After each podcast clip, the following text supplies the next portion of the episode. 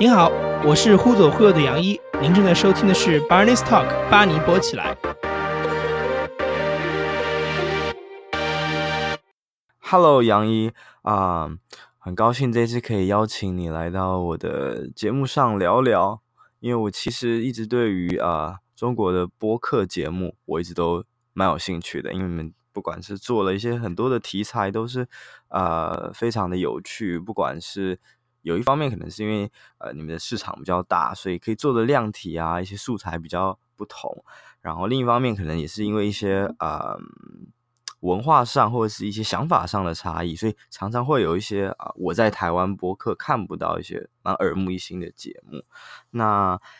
因为忽左忽右其实算在中国的播客是一个 蛮头部的一个播客节目。但是我想，台湾听众可能有部分的人还是不太了解忽左忽右的这档节目。那可不可以请杨一向台湾的听众介绍一下你现在正在做的节目？呃，首先跟台湾的听众朋友那个打个招呼，我是杨一。然后，呃，我们现在做的这档节目《忽左忽右》，它是二零一八年的二月份开始。呃，播出，然后到现在已经接近两年的时间，然后呃，这档播客呢是我跟呃我搭档陈也良，我们两个一起来主持的。那它基本上的节目的形态是一个圆桌的呃人物访谈性的一个节目啊，我们每期呢会请一个一个或者是两个嘉宾，然后就一个他们。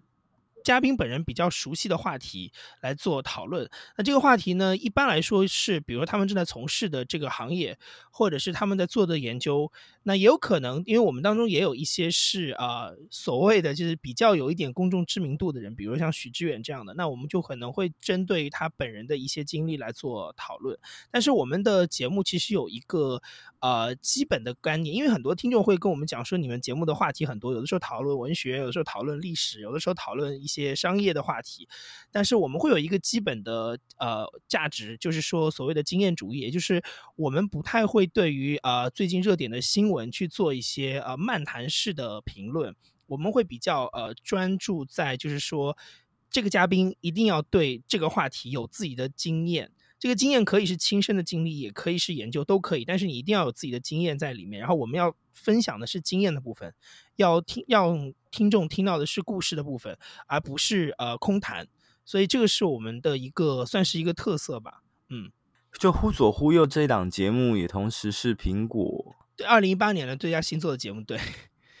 这这这件事情来的有什么预兆吗？就是因为我们有时候这个苹果播客不是在它的首页有一些节目会被 feature 嘛？那很多就一些被 feature 的一些朋友或一些对呃播主，他们有时候给我们的反馈是说，他自己也不知道为什么就就无缘无故就被 feature 了。那您觉得说忽左忽右在成为这个二零一八的这个最新的？这个殊荣上面的话，它有什么来什么预兆吗？还是你觉得他就是突然就？因为其实我如果没有我如果没有记错的话，应该我们在年底就是被选成那个 Best of 二零一八那个，就是那个邮件发到我邮箱之前，我们的节目应该是没有被苹果播客 feature 过。我如果没有记错的话，好像是这样，所以那个当时来的有一点点突然，但是从我的角度来说，我倒觉得不会特别意外，因为呃，我我自己，我跟陈彦良，我们两个对我们做节目还是蛮有信心的，因为我们是用一套比较，因为我们两个都是媒体人出身，所以我们是在用一套相对比较专业的，呃，不管是节目的编排思路和剪辑等等，就是相对比较专业的来做这个。节目，而且我们也花了很多的心力在里面，所以我们当时会觉得说啊，那应该会比较容易得到大家的肯定。所以，因为因为它会有比较明显的反差，跟一些啊，就是完全是素人做的节目来讲，所以我们当时得到这个奖的时候有点意外，因为之前从来没有被苹果就是那个被他啊表扬过或者推荐过。但是呢，我们也觉得哦，OK，那得到这个奖，就是这个这个这样一个鼓励，我们也觉得嗯，也算是对我们一年工作的一个一个肯定吧。理解。但因为您您刚刚提到说，您和这个陈阳老师都算是这个啊、呃、传媒界出身的，那所以我观察到一个蛮有有趣的现象，就是说中国很多这些有名或者是一些啊、呃、比较火的播客节目，他们很多的主持人都是这个传媒界或是文化圈出身的，就是除了忽左忽右之外，可能还有啊、呃、故事 FM 的爱者啊，嗯、然后声东西极西的 Selina。那您怎么看待这样的现象？你觉得这次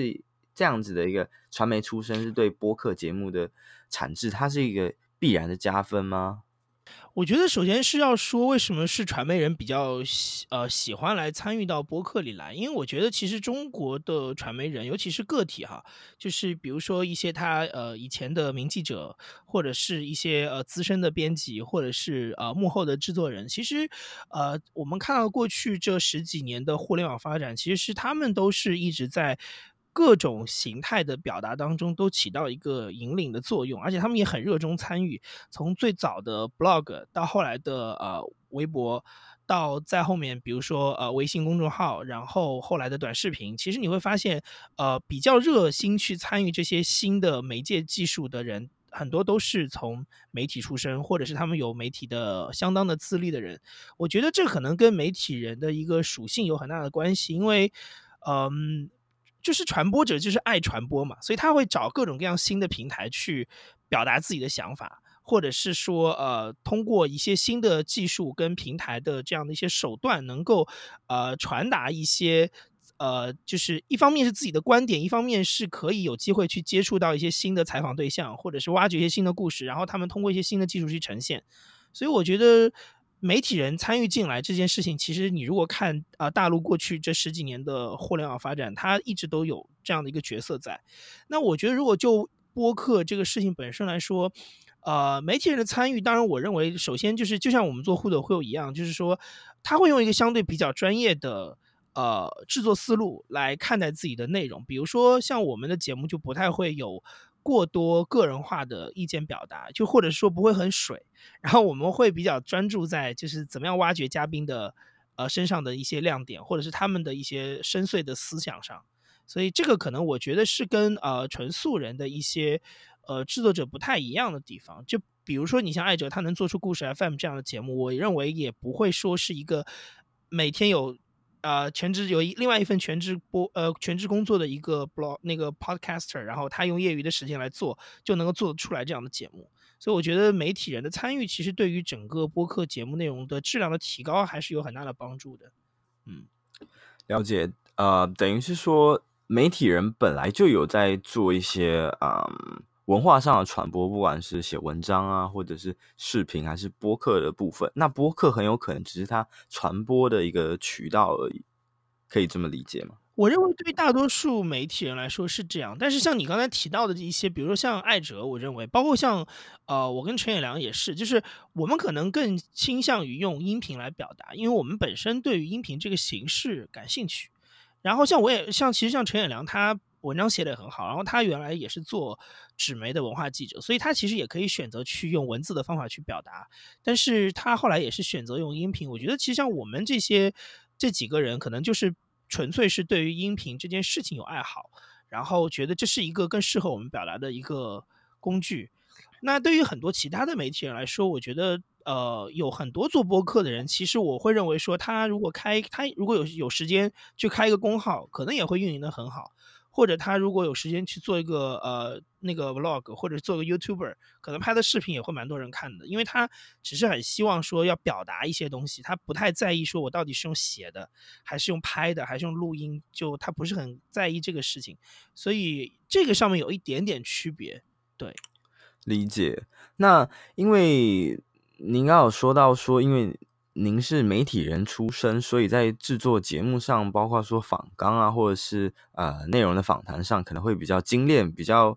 不会这么的水。然后同时，你也希望维持一个比较客观，没有带有个人意见的一个一个播客节目。但是因为这一点，您除了刚刚有提到，在在之前海螺的 Podcast 访谈也有提到，就是您觉得说现在的。啊，主流的中文播客圈有点太强调说，一定要有个人的风格，要我自己的观点才会，呃，才会吸睛。但，呃，我个人会觉得一个比较矛盾的点是说，如果你在一个比较初期的播客节目，或者它是一个比较中小型、比较个人的播客节目，它如果没有一个自己的个人风格或个性化，是不是很难被看得见？他是不是很难走下去？我觉得其实这个倒不一定，因为我我我，因为像，比如说我我个人其实呃以前会很经常去听台湾的电台节目，或者是呃看台湾的电视节目，因为台湾的电台像有了飞碟这样的电台之后，其实它都很注重去包装主持人个人的品牌嘛。但是你会发现，对，但是你会发现，其实有一些节目，即使他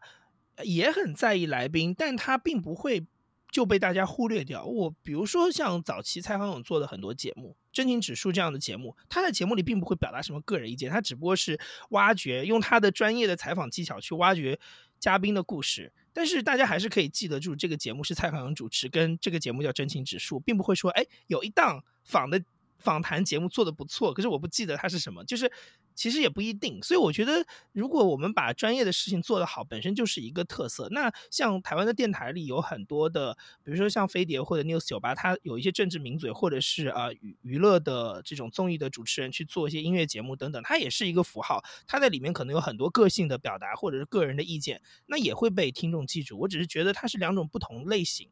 就是呃，其实你只要节目本身作为一个整体有一个标签。或者有一个跟别人不一样的地方，那我觉得他就就有可能会被听众记住，而不一定说那个标签是什么。因为我就会觉得说，呃，大陆的中文播客里的那种个人意见呢有点太多。那很多节目其实它很很可能聊一个小时下来，都是你听到的都是主播对于很多事情的意见。那我觉得可能在这样一个环境当中，我做一个。主播的身份不要很凸显，然后主播仅仅是一个专业的提问者，或者他就是一个很好的聊天的一个伴侣的这样的一个角色，也可能会做得很不错。就是因为他有差异化，所以也会被听众记住。还是您觉得说，如果是个人风格太强烈的播主，或他有很多自我的意识想表达，他就不用做访谈，就干脆开一个节目，他自己一个人讲就行了。对，没错，就是说，我觉得，因为像我们一开始就希望自己做的是一个圆桌访谈的节目，所以我们肯定在一开始就会觉得，那我应该把更多的时间留给嘉宾嘛，而不是让我们自己在那边，就是让嘉宾陪着我们聊，而是应该我陪着嘉宾聊。理解，理解。那您觉得需要适时的呃表达自己的？立场嘛，就是我比较好奇的是说，会不会有听众反馈你们说，哎，我也想听听看，呃，杨一的想法，或者是呃陈也郎老师的想法，就是你们会有收过这样子的一个反馈吗？呃，我们倒没有听众直接会给我们这种类型的反馈，因为一般来说，其实听众听完那个节目之后，他一定是会对嘉宾留下的印象更深，然后我们觉得，哎，这样也。就是我们一开始想到的一些效果，但是我只能从另外一个角度来说，就是，呃，中文的播客可能很多听众的确是比较容易接受主持人个人风格比较浓，因为他会对这个人本身留下印象。那从我的角度来说，我就会想说，呃，我到底应该是说，就是或者应该这么解释，就是。呃，听众会对那样有个人风格比较浓烈的人印象比较深，但是那就是唯一的让他们记住这个东西的方式嘛。就我会思考这个问题，就我我希望的其实是在这个当中有一个平衡，因为我跟陈远良至少到目前为止仍然还是不希望说打破我们原来的那个那个平衡，就是我们会在节目里。因为聊天嘛，大家都是自然即兴的表达，所以我可能有一些好的故事，或者是我自己也有一些经历，我也会在聊天过程当中分享。但是我们一定不会喧宾夺主，这个是应该是忽左忽有以后会一直保持下去的。但是至于说，就是你你刚才提到的那那一点，就是说，如果我有听众会一直觉得给我们的印象是他好像对那种意见比较。强或者是个人色彩比较浓的主播印象比较深，那我们其实会思考说，诶，我们有什么方法去平衡这件事情？因为，因为说实话，从我自己的角度来说，我觉得做一档节目，你的主播本人被听众记住也很重要。那不一定是说，呃，整个节目被大家记住，其实主播本人被大家有有留下一些印象也很重要。但是我们也不太想牺牲掉我们节目已经有的一些特色，所以这个事情可能以后会有一些平衡吧。但是我觉得它。他的那个平衡的点可能不会特别的明显，就不会说从某一期开始，我跟陈阳就开始花一半的时间在我们自己表达，对，那个是不可能的。我们只是说会说，我们是不是在呃，比如说后期剪辑的时候，我们不会把我们的问题或者是我们的分享的部分都全部剪掉，或者剪的那么干净，我们是不是要稍微留一点点这样子？认同，就是啊、在主播的这个个人风格或者是他的这个声量上，必须跟节目。本质的呃声量，或者是节目本身，大家对他的喜好度或者是记忆点，必须取得一个平衡，就是不会希望说只有你这个节目的主持人被记住了，可是节目本身没有没有人 care，或者是大家只记得这个节目，但是诶，他主持人是谁呀？我我想不起来，好，就是在这两者之间取得一个平衡。对，OK，那因为因为忽左忽右现在也做了做了六六十集。多嘛？那嗯，我觉得做人物访谈的多少都会遇到这样子的一个、嗯、一个瓶颈，或者是呃窘境。但我一我一开始会先好奇说，呃，杨毅老师，您这个访谈的人物通常是怎么样去做安排的？你是会有一个像是呃流量池吗？就是有一个名单说，哎，我大概会访哪些人？还是说，呃，你会？以什么样的方式去敲定每一期大概会访谈的嘉宾？因为其实目前到目前为止，其实如果就《忽左忽右》这一个节目来说，呃，我们的嘉宾，呃，基本上都是在我们就是肯定早期就是从我跟陈友良的朋友圈开始做起。那后来的话，随着这个节目慢慢慢慢有一点影响力，其实你会有一些其他的资源进来，所以我们也有可能会采访到一些相对比较公众一点的人。那但是其实我们也没有一个特别的嘉宾池，因为说实话，呃，陈远良对这个节目的要求还蛮高的，就是他会对他的话题跟人物的挑选会有很多比较严格的，嗯，就是心中会有一些严格的一一把尺去把握它，所以这也是我为什么忽左忽右，其实到现在为止我们也没有完全做到就是严谨的定更，因为就经常还是会有一些短时的断更，因为呃。一方面是有的时候跟一些环境有关系，一方面是的确我们在找嘉宾的过程当中，呃，会遇到断档的问题，因为很可能我最近有一段时间想，就是有可能约到了几个人，那我们最后想下来都觉得，哎，好像不是很合适，就是我们很担心他聊到最后会聊的就聊不下去，或者是他给的料不是很多这样子，不够多，就是，所以，对对对对对，所以就是说。呃，还是比较严苛的，但是基本上这个节目我们想保持的状态就是宁缺毋滥，就是我哪怕更新没有那么的规律，但是我一定希望每一期上节目的人或者谈的这个话题是大家听完这四十多分钟的节目是觉得有真的有很多收获的，而不是说我为了一定要保证我我比如说每周四或者每周一上一档新节目，然后最近随随便拉一个人来就填一下版面这样子，对。该怎么说呢？就是那因为随着节目越做越长嘛，你们一定会遇到一些呃，不论是刚好在一个风头上的人物，或者是呃朋友的朋友，就是介绍给你们的一个访谈对象，或者是你们本身啊、呃、不感兴趣的话题，那你们怎么去做一个衡量或取舍？就是因为您您刚刚有说到说呃，包括呃您还有陈阳老师，你们对这个嘉宾的访谈。的邀请是有一个一个一个审核的机制，那你们会怎么样去看待这样子的事情？就是如果这个点是呃现在现在火的，或者是你觉得有有必要要讲的，但是你对这个本身可能不感兴趣，或者是呃不是很了解，你通常会怎么样去进行你的节目访谈？OK，我我大概明白你的意思，就是第一是我觉得你要说审核机制，我觉得它是一个很模糊的概念，而且我我可以负责任的说，这个概念基本上是在陈远良的脑子里，就他是这个节目的总编辑，这是肯定的，对，因为因为这这个节目每次录完音之后，其实呃，对于那个就是你听到的采访部分的剪辑也是他来做，所以他是总编辑，所以他有一套。自己的想法跟判断，那就是说你你后面讲那个问题，我觉得大概可能分成两个部分。第一个是说，呃，如果我们很想讨论一个话题，但是没有合适的嘉宾怎么办，对不对？对。然后这个的话，我们一般就会，我们就没有那么急于要做这个事情。就是至少我们过往的经验是这样，就是如果我们很想讨论一个话题，但确实没有找到很合适的人，那我们就先把这个事情放一放。就是我们并不是一个要追着热点走的节目。所以，其实对我们来说，没有什么话题是说我今天一定要做。我们一般都会找到一个合合，等到一个合适的人以后再来聊这一期。然后另外一个话题是你刚才讲的，是说呃，我们怎么样去对我们不熟悉的领域做一些准备。呃，我觉得其实到目前为止，因为这个节目有陈远良，所以我很放心，就是他学习能力非常非常强。好奇您你们两个的分工是怎么分工的？就是有特别的组长哦，我我对，就是。呃，我们在前期准备的时候，应该是这样说，就是呃，找好一个嘉宾以后，然后呃，陈也良是可能会做一个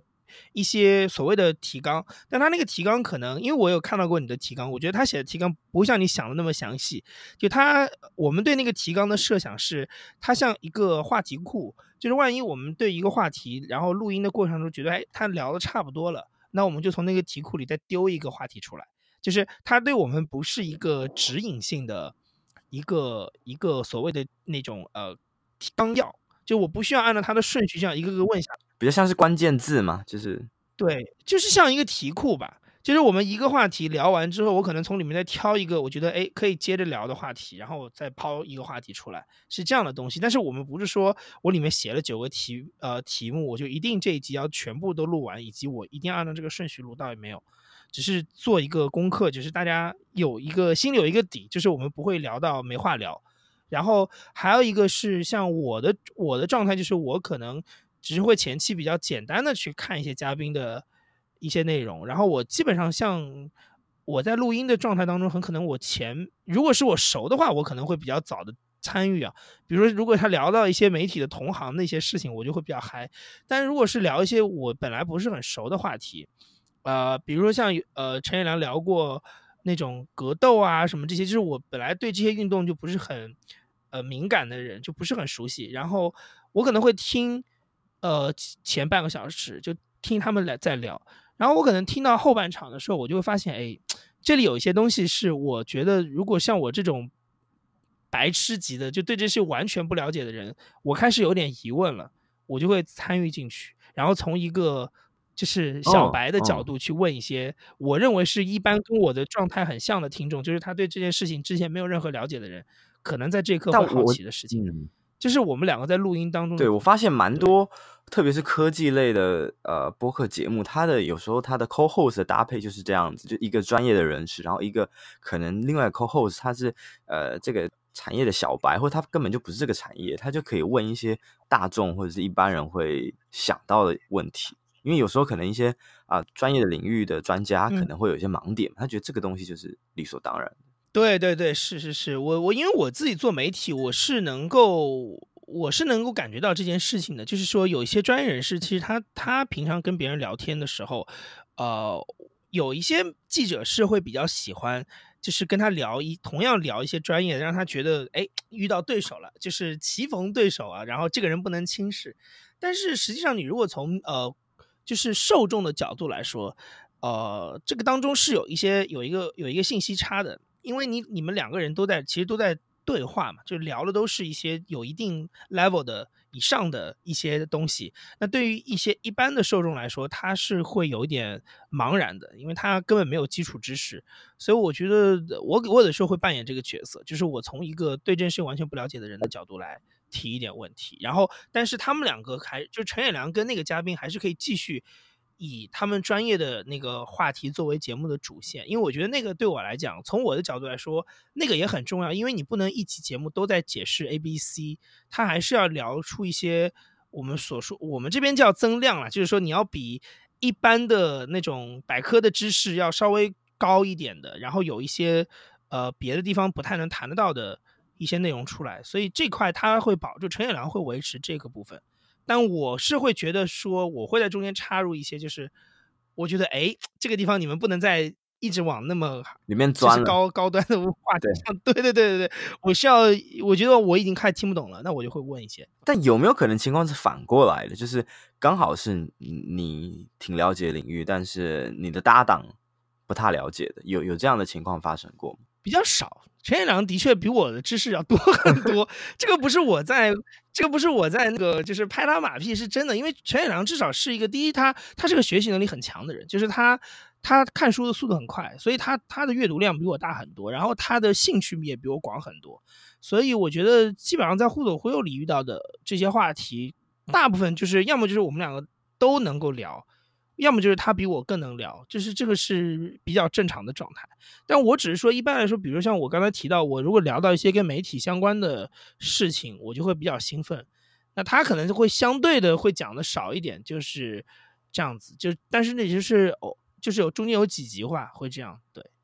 但啊、您刚刚提到那个陈衍陈衍阳老师，他把这个访纲做的很像是呃题题库一般，这边我就会蛮想请你一下，因为因为我自己也在做访谈节目嘛。那就像就像呃我给您的访纲就会是比较条列式的，他会写的比较巨细靡遗，但一方面也是因为我我就是刚开始做，所以啊、呃、也不是太熟悉，然后一方面也是。我会担心说，哎，我这个东西可能要是跟你确认一下，这可不可以谈，或者是我我怕我忘了问之类的，这所以我就会想了解说，如果把它做成呃一个题库的情况下，那就是与谈嘉宾他们的意见都是如何，还是他们光看了一些比较单词类的东西，他就可以大概了解说，哦，我能 get 到你要聊什么。啊，我觉得其实这样，我们的嘉宾当中，如果是说你对于嘉宾对于这个前期准备的反馈来说，有几种。第一种是确实有嘉宾会，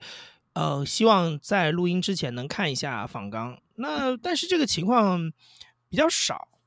呃，然后大部分的嘉宾其实也是跟我们节目的设定有点关系。就是我我我跟陈衍阳曾经有一个比较形象的说法是。呃，就是我们希望互走会的嘉宾是对他聊的这个话题是可以不用做任何准备就可以来讲，嗯、这就是真正的我们讲说经验主义，就是说他真的对这个事情很熟了，然后这个就是他最熟悉的一个领域，我跟他随便聊，他都可以呃不费吹灰之力的输出，这个是我们比较期待嘉宾的，就是可以图图其他的意思。对，因为这个，因为我相信，如果对于一个专业研究，比如说他研究这个领域的人来说，他可能已经在读博了。那我们我们两个问的这些问题，不管怎么问，都不太会超过他能够找，就是覆盖的范围嘛。那我觉得这个其实对我们来讲是最好的一个状态，因为而且一般来说，他像他们来说也不太会说，呃，就是一定要我们给他一份访纲，我们可能只是事先确定一下，我们大概聊这个事情就好了。然后中间可能就是就是像刚才说的，可能从题库里这样调一些话题出来，就可以接着往下聊。所以我我们会觉得这样是对我们来讲最好的状态。然后我们现在呃录的这这五六十集的节目当中，我觉得可能大多数也都是这个状态，比较少有一些嘉宾是需要前期做一就是要把访纲给他。但他也不是说他前期要做什么准备，我觉得他可能只是有的时候对自己不是很自信，他需要大概知道你聊的这个东西是什么。然后我们也有废片，我们的废片就是属于那种，呃，嘉宾，我们可能就是嘉宾可能专门为了这个话题做了一些准备，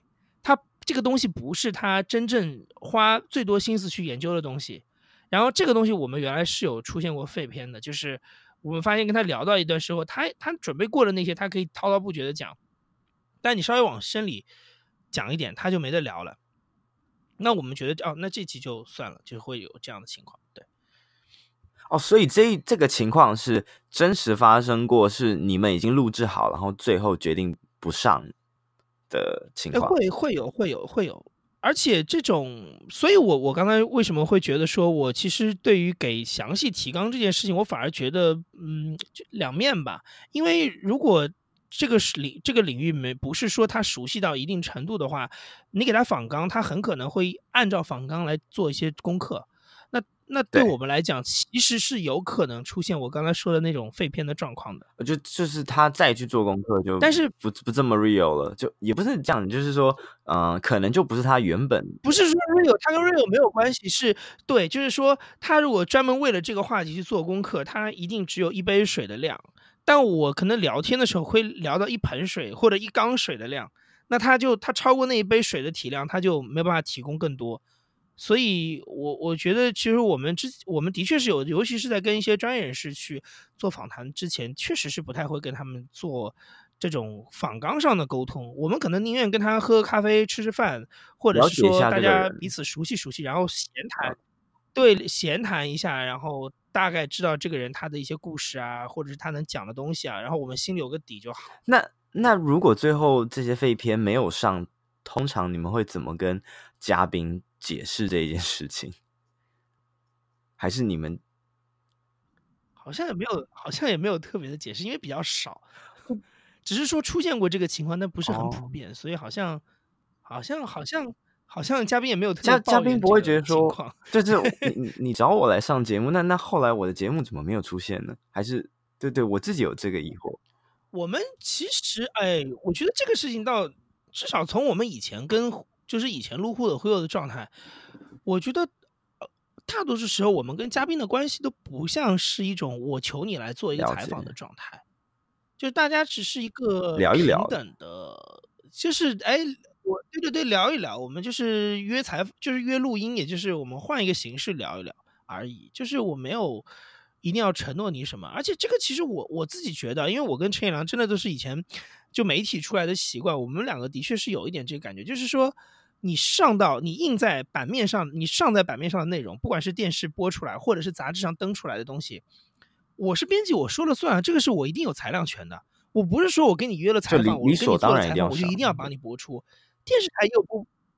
当然啊，电视台也有播不出来的访谈啊，然后杂志社也有出不来的稿，这不是很正常吗？就是我是为我的产品负责，我不是为了我们的人情负责，或者是为了那些事情负责。就是我最后肯定还是要落在我我跟你录音的目的是为了做一期我的节目嘛，要做一期这个节目嘛，我肯定要保证节目的质量，这是第一位。哦，对，我觉得啊、呃，您用这个报章杂志或者是电视采访的这个逻辑去解释，我就突然就懂了。所以有可能前面会太纠结于说，哎，这样会不会有点 人情压力啊，或者是挺尴尬的。好，那嗯，我觉得就是我们把它当成一个媒体产品看待，反而这个事情会变得更简单，这就是非常正常的操作。因为因为我也有注意到你们就是除了做这个嘉宾访谈之外，最新也有几集蛮特别的，就是跟我们聊一聊这个 Jazz Mini，还有、嗯、呃你们现在 JazzPod 在推的一个新的播客《杯弓蛇影》，有也有在你们第一集也有在这个互左互右，呃。放就 promote 一下，对，对，这这两个计划可以分别跟我们聊一下。OK，我觉得其实应该聊的是 JazzPod 的这个事情，因为这个是等于说你刚刚提到的两个计划，等于我们可能未来还有第三、第四、第五、第六个，都是 因为有 JazzPod 的这个公司，所以才会继续做。然后这个公司应该是可能是目前在中国大陆第一个就是针对于播客跟数字音频的一个初创企业。然后呃，等于一八年的下半年，其实这个公司就已经开始运作了。那一开始是陈彦良在在做，那我等于是兼职在做这个事情。那然后到一九年的夏天，等于我也从原来电视台的工作辞职出来，所以我现在也是全职在这家公司里做。然后，呃，像你刚刚提到的两个情况，呃，Jazz Mini 很可能是目前中国大陆第一个真正意义上的品牌播客，因为呃，我们当时在做这个项目的时候的对标的就是美国的一些比较成功的。呃，品牌播客的案例，然后我们就觉得说，通过音频的方法让，让呃企业跟品牌主知道他们的品牌故事可以通过这样的形式来传播，这就是我们当时做那个案子的一个想法。然后正好遇到了 Mini 这样的一个车企的品牌来跟我们合作这个事情，所以就把这个案子推出来了。所以那个案子其实其实你如果在呃苹果播客上，它是一个单独的一个节目，就跟你在美国看到的品牌播客是一样的，它并不是忽左忽右的。两集或者怎么样，只不过你后来在你后来在忽左忽右看到，其实是喜马拉雅的一个问题，就是，呃，我们也有在喜马拉雅单独开一个专辑，当时去做这个节目，但是后来我发现这个节目我没有办法去转发，就没有办法去用忽左忽右转采，因为它跟忽左忽右在同一个账号里。所以，但因为我们之前有呃约定一个上线的时间，所以我那天必须要把这个事情解决掉，所以最后没有办法，我就只能把那个音频用户的忽悠的节目再发一遍。所以这其实是有一个技术问题，就变成好像你你觉得是忽悠做了两个节目，但实际上如果你去苹果播，对对对对对，但是实际上你如果去呃苹果播客上看的话，它就是一个比较。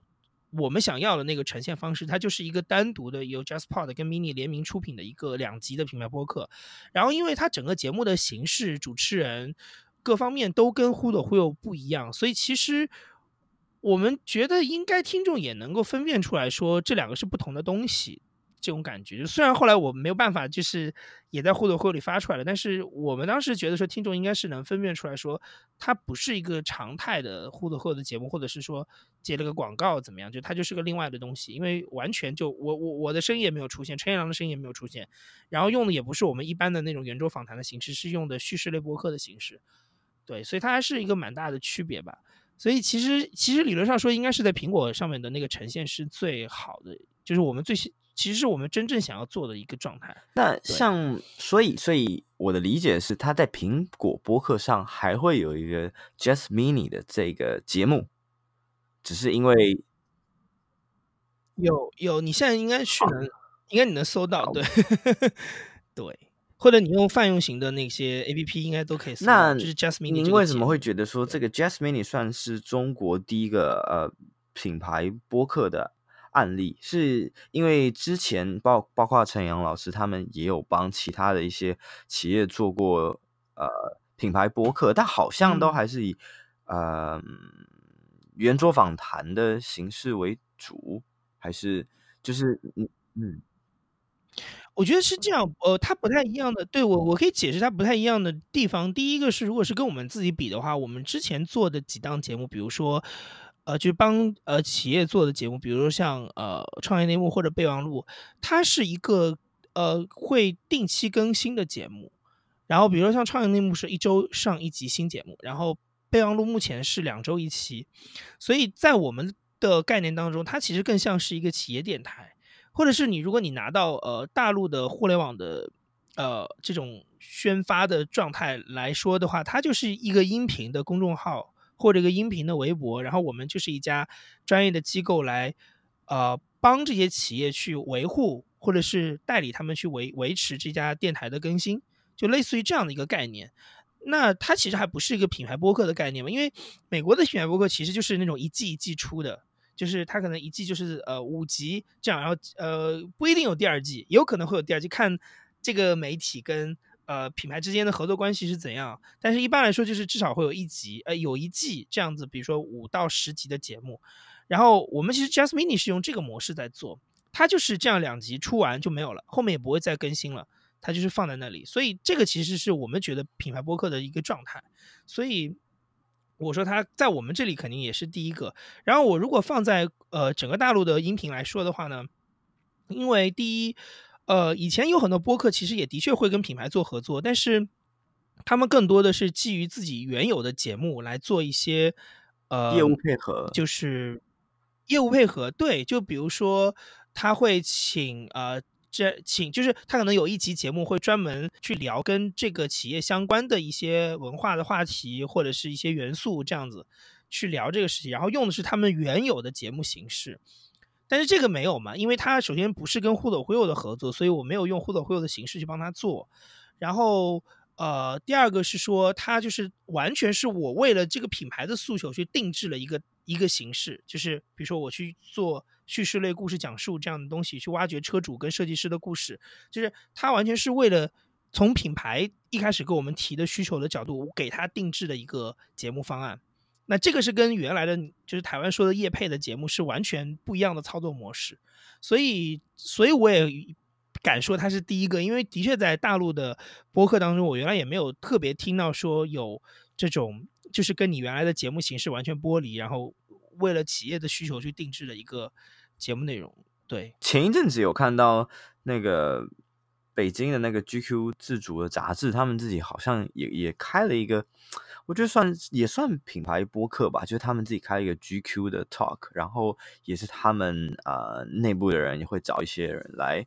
来做访谈，但是我觉得这个好像又跟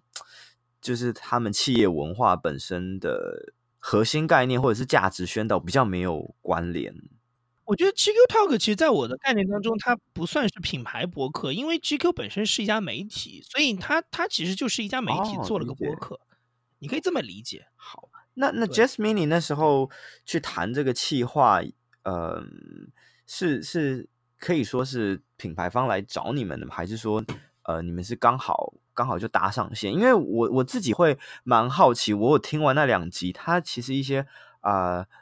制作的模式，我会觉得说，如果同样的东西好像也可以做成短的视频，或者是这样子的一个嗯访谈车主的这种、嗯、这种片，不管是在呃可能在大陆这边或者在 YouTube，其实都蛮多品牌会做这样的操作，在这边的经营上会不会有什么困难？就是说要如何去？因为我也不知道你们有没有说服啊，但就是如果是这样子的话，去对广告主会不会很难去跟他们说服说在播客投放上的效益？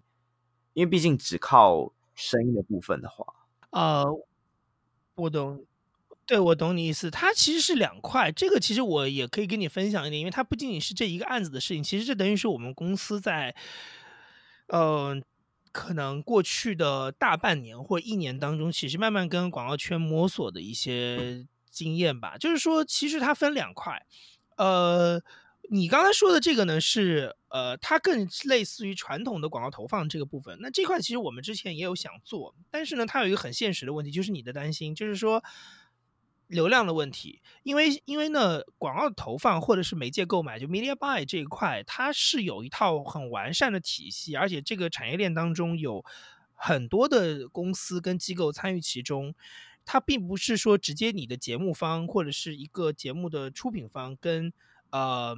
公司品牌就甲方之间去沟通的关系，它中间会牵扯到很多的一些中介机构，所以它是有一套自己的游戏规则。那它的游戏规则当中，呃，其实你可以，呃，你可以说每方在当中都有他自己的利益嘛。所以，因为它是个产业链，所以一定要保证这个部分。所以在这样的一个环境之下，其实像播客这种，目前它整个的呃商业价值还没有被充分发掘或者注意到，然后它本身的流量也并没有那么的。大或者是基数没有那么高的时候，其实你你是很难说服，你也许可以说服一个甲方投一点钱，但你其实很难说服中间环节也来配合你做这件事情。所以我们一开始其实的确有想到过，就是 JustPod 这家公司是有想到过做一些广告代理的事情，但后来你发现这个东西其实很难跑，因为就是播客在中国大陆的发展确实还是比较，呃，我们说爆发以前吧。也不算很早期了，但是它一定是在爆发之前，就是有些人比较前卫，他会注意到这块市场，但大多数的人其实还没有看到它，就是他没有证明自己的商业价值，所以呢，呃，对于对于广告投放这块来说就比较难做，但是我们在这块。呃，聊的过程当中，就包括也跟很多呃广告圈其实蛮资深的大佬来聊，就是跟他们请教这些事情。后来他们就给我们一个建议，就是说，其实你好好做品牌的节目这一块是 OK 的，因为呃，就像刚才说的，广告投放这一块其实中间涉及的环节比较多，但是你为企业做企业服务这块是比较直接的一个部分。那他只要有需求。然后你能满足他的，你的专业制作能够满足他这部分需求，其实就已经可以了。所以我们现在会比较多的精力来做企业电台的运营啊，品牌播客的这种尝试啊，包括我们可能还有一些项目是未来可能就是公众是听不到的，它就是企业的一些内部的一些呃，就是用就内部用的一些音频等等等等，就是这些我我觉得是对我们来讲，可能是在目前这个阶段，就是播客本身的广告跟商业价值还没有被市场。证明跟认可的前提之下，我们作为一家音频的公司可以做的事情。所以你刚才提的问题其实是说，呃，它就是节目本身的量不高，怎么去带？所以我们现在暂时就放弃这一块，然后我们会做一些原创的节目，包括像《杯弓蛇影》这样的节目，就是我们还是做一些，就是可能目前现在没有商业广告进来，但是我会把它的口碑、把它的听众的忠诚度跟它的流量先做起来的节目放在那里。但我们可能呃赚钱的部分就会做一些跟企业直接合作的节目来完成，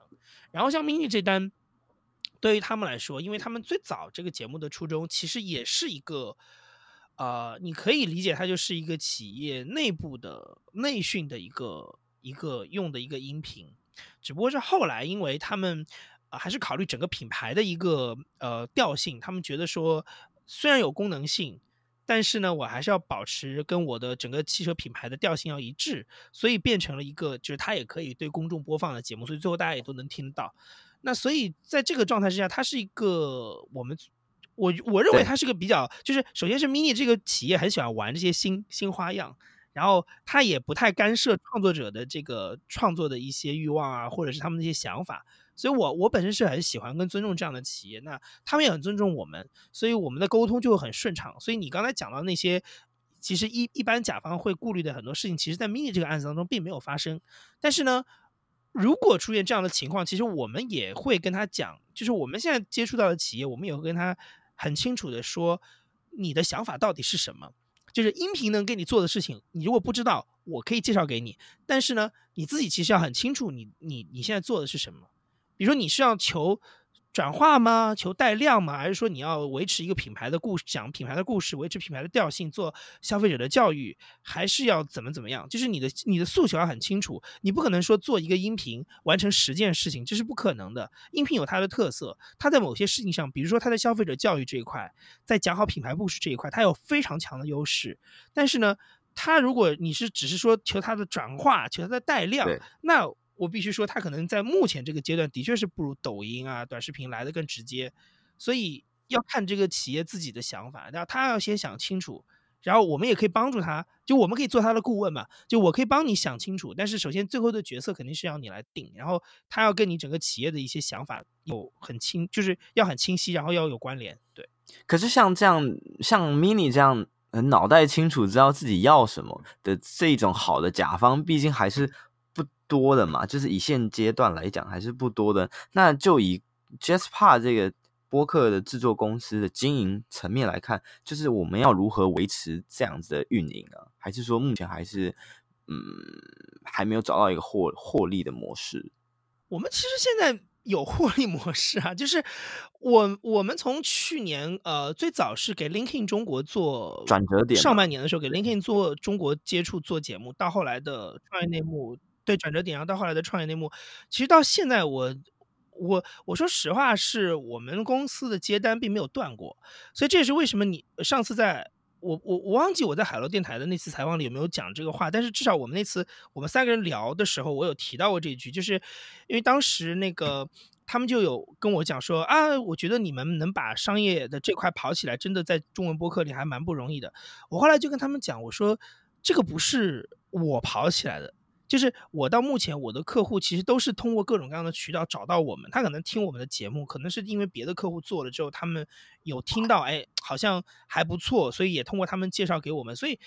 就是他的我们的客户并没有，就是并没有断过。然后，所以我就说，我说其实并不是我们把中文播客的商业模式跑起来，是中文播就对于音频的需求，其实商业需求一直在。只不过是原来的中文播客，你能不能接这个单的问题。就是说，原来的中文播客都是大部分都是素人制作，然后都是一个主播，他有一份全职的工作，利用周末的时间跟三五好友聊一些有趣有趣的事情，然后做成一个音频。对于他来说，第一，赚钱到底是不是他的第一要务？通过音频做做一个播客来赚钱，是不是他真心诚意想做的事情？第二，就是他的那个生活的状态跟工作的状态，是不是能够支持他去服务好一家企业？我觉得是这个问题。就是这件事情是很多时候是中文的博主在抱怨说没有钱、没有广告，然后商家都不注意我们的时候，其实他们忽略了这一块。就是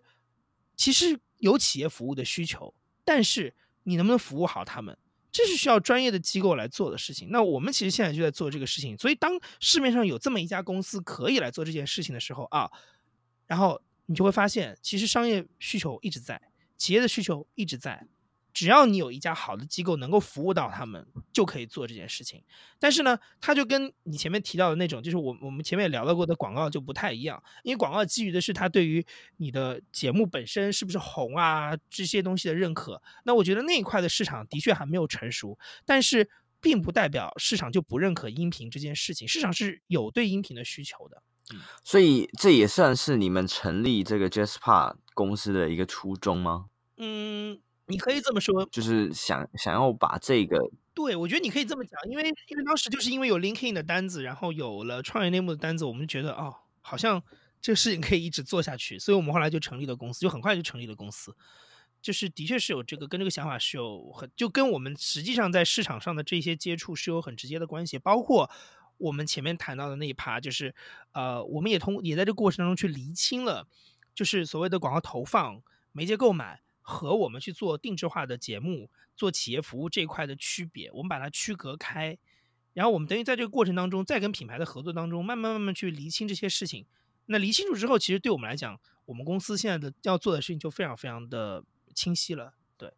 那如果不是透过这样子的一个播客制作公司的播客节目，它是不是就比较难，就是提提炼或体现到所谓的呃商业化的模式？好，这个事情其实我觉得对我，我觉得可以讨论，因为，嗯、我我还是认为说，其实因为钱这件事情，就是如果你相信商业它的逻辑的话，其实钱这件事情它，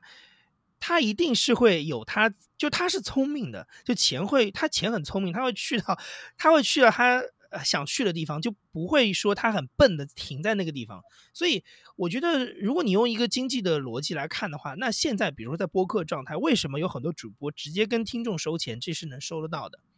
为什么他做会员计划这件事情可以赚钱？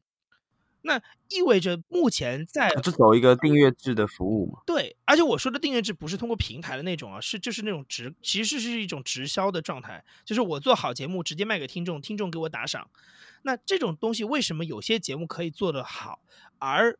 大家所期待的广告这件事情现在就看不太到？我觉得钱是很聪明的，这就是目前的状态，它反映的就是现在的状态，就是你的那个广告的那种作为一个媒介渠道的价值，需要再用一段时间去证明，不是现在就可以马上变现的。但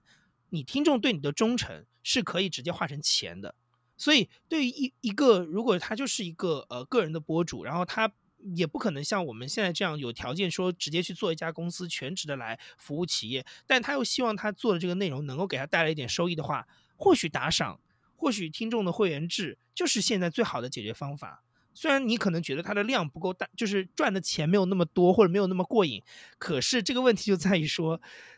天上不会一直掉馅饼给你啊，就是你有一个方法，你有你有一口你就先吃嘛。那那你吃不到那么多，是因为可能你现在就是没有那么大的馅饼，就你配不配不上这么大的馅饼嘛？只是这个问题嘛。但是你有这么一口，可不可以先吃，而不是说一直在旁边抱怨说：“哎呀，为什么那个网红都红了？为什么视频都红了？为什么那么多钱去抖音？为什么没有人给播客？我们节目明明做得那么好，你要向市场证明这件事情啊！” 对啊，在下一期的访谈内容。杨一会和我们分享中国播客圈是如何从业余走向专业化制作，同时实现商业化的运营模式。更多访谈内容，请锁定下一期的 Barney's Talk。